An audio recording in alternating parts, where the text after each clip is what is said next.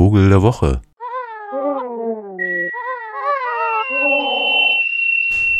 Ja, und da ja nun die Zeit fürs Fahrradfahren endlich wieder gekommen ist und man so langsam zumindest vermuten könnte, dass Frühling eintrifft demnächst, gilt es in dieser Woche einen Vogel zu verabschieden. Mehr oder weniger. Also zumindest als Wintergast. Denn da hat er sich so unauffällig und klein und wuschig auf dem Fluss den ganzen Winter über gehalten und mich jeden Tag irgendwie erfreut, wie er da so emsig nach kleinen Fischchen getaucht ist, ansonsten aber kaum jemandem aufgefallen ist, denn er ist einfach nicht groß. Und diese ähm, zu übersehende Größe, die trägt er sogar im Namen. Die Rede ist vom Vogel der Woche, dem Zwergtaucher.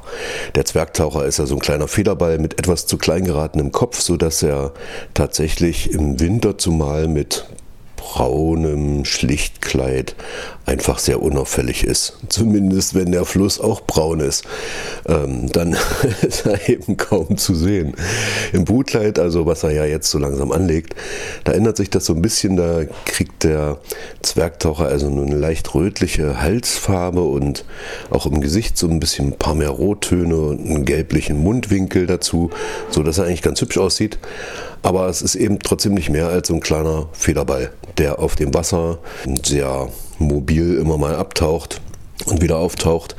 Und das kann man eben tatsächlich nur im Winter so wirklich gut sehen, denn da ist er eben zu Gast auf großen Seen oder Flüssen, solange die nicht zufrieren.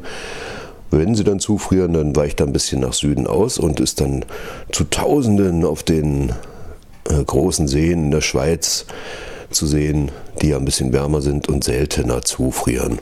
Also so ein richtig Langzieher ist er nicht, der Zwergtaucher. Dafür fliegt er auch zu, na, unbeholfen will ich jetzt gar nicht sagen, aber das ist so typisch, was Sie vielleicht von einer Blässralle kennen. So knapp übers Wasser, schnelle Flügelschläge.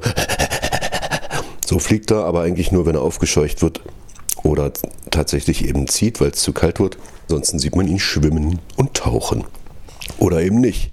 Zur Brutzeit nämlich. Da ist er sehr heimlich und ist zu finden in so kleinen oder auch größeren Seen, die nicht allzu tief sind, mit breiten Schilf Schilfgürtel, wo er eben sein Nest bauen kann.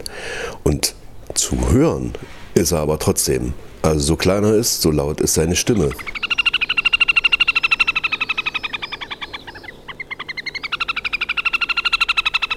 Ja, und das können Männchen wie Weibchen gleichermaßen, sodass das an so einem See dann gern mal durcheinander trällert. Und wenn das dann noch mehrere Paare sind, ergibt das ein ganz schönes Geräusch. Oder Konzert gar.